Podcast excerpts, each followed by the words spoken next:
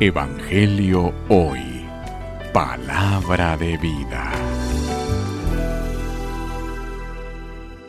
Lectura del Santo Evangelio según San Marcos. Gloria a ti, Señor.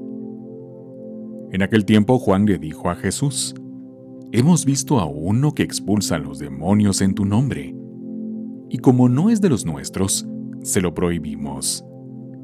Pero Jesús le respondió, no se lo prohíban, porque no hay ninguno que haga milagros en mi nombre que luego sea capaz de hablar mal de mí. Todo aquel que no está contra nosotros está a nuestro favor.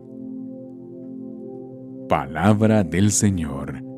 Gloria a ti, Señor Jesús. Evangelio hoy. Palabra de vida.